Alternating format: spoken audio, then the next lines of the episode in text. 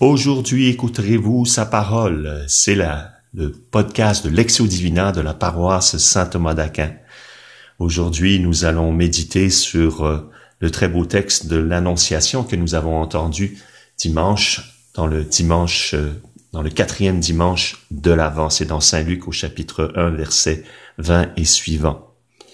Le sixième mois, l'ange Gabriel fut envoyé par Dieu dans une ville de Galilée du nom de Nazareth à une vierge fiancée à un homme du nom de Joseph de la maison de David, et le nom de la vierge était Marie. L'ange entra et lui dit, Réjouis-toi, comblé de grâce, le Seigneur est avec toi. Alors pour nous qui faisons la Divina, ce, texte a une portée majeure. Il est un peu l'archétype de la Lectio Divina.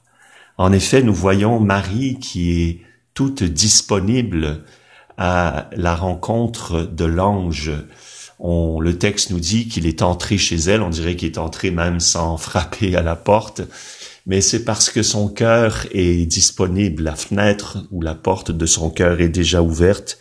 Marie est sainte, Marie est une femme à l'écoute, une femme disponible et libre. Mais cette parole, dit le texte, l'a bouleversée elle fut bouleversée par cette parole. C'est-à-dire que malgré le fait de sa sainteté, de son immaculée conception, Marie est bouleversée par l'initiative divine. Quelque chose, elle le sent, va changer dans sa vie, va être transformé, un plan nouveau arrive. Et c'est aussi notre attitude dans la Lectio Divina nous acceptons que peut-être Dieu va nous montrer un chemin que nous n'avions pas imaginé, nous acceptons qu'il vienne bouleverser nos plans. Mais l'ange lui dit, ne crains pas, l'Esprit Saint viendra sur toi. Et la parole est un lieu de réconfort. Paul le dit dans l'Épître aux Romains, la constance et la consolation qu'apportent les Écritures nous procurent l'espérance. Et finalement, Marie, après avoir écouté les promesses de l'ange, bien termine avec cette formule sublime, Je suis la servante du Seigneur, qu'il m'advienne selon ta parole. Hein, la réponse est d'une grande finesse parce qu'elle ne dit pas oui, je vais exécuter la parole de Dieu. Elle dit qu'il me soit fait. C'est une formule passive parce que Marie est consciente que c'est Dieu qui agit, que ce qui est déposé en elle est un germe, elle est une terre, et le Verbe, c'est la parole qui va germer et former le Fils de Dieu selon l'humanité en elle. Et puis ce texte aussi a une grande importance théologique parce qu'il est l'antithèse du péché originel. Nous avons exactement les mêmes ingrédients. Une vierge visitée par un ange qui porte un message et elle prend une décision. Malheureusement, cette Vierge Ève, visitée par un ange séducteur, a écouté un mensonge et y a cru.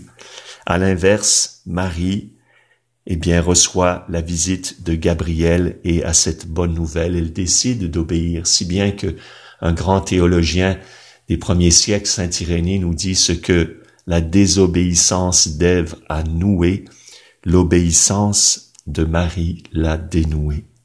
Mais ce texte est aussi comme un archétype de la vie chrétienne, parce que c'est Dieu qui vient à notre rencontre. C'est Dieu qui nous a aimés le premier, nous dit Saint Jean, et qui a envoyé son Fils. Il vient à notre rencontre par l'annonce de l'Évangile, dont Paul nous dit qu'elle est une force de Dieu pour le, pardon, qu'il est une force de Dieu pour le salut de tout croyant. Et si nous disons oui à cette parole, eh bien nous sommes sauvés par Jésus, dont le nom signifie Dieu sauve, et le signe que ce salut est inauguré dans notre cœur, dans notre vie, c'est l'effusion du Saint-Esprit. Et nous pouvons commencer une vie toute bouleversée par l'initiative de Dieu, mais qui conduit à notre salut éternel en vivant selon la parole de Dieu. Donc je vous invite à revisiter ce texte et aussi peut-être en ces jours qui nous séparent de Noël de chercher davantage le silence, de peut-être écouter moins de musique, de rechercher la solitude, un lieu ou un coin où nous pouvons, comme Marie, quand elle a été visitée par l'ange, accueillir euh, la parole dans un cœur disponible. Avant de prier, je vous rappelle que pour les commençants, il y a une boîte à outils dans l'épisode du 7 décembre, que les références des textes que j'ai cités sont dans le descriptif de, ce podcast et que si vous avez été touché par une parole au cours de votre méditation, vous pouvez la partager sur la page Facebook Aujourd'hui sa parole. Terminons par une prière.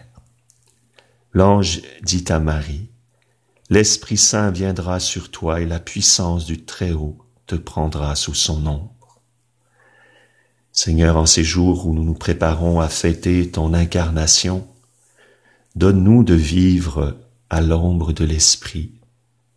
Donne-nous de rechercher cette solitude et cette intimité pour que tu viennes te former, que ta parole se forme en nous qu'elle nous bouleverse pour nous emmener jusqu'au salut dans la maison de Dieu pour les siècles. Amen.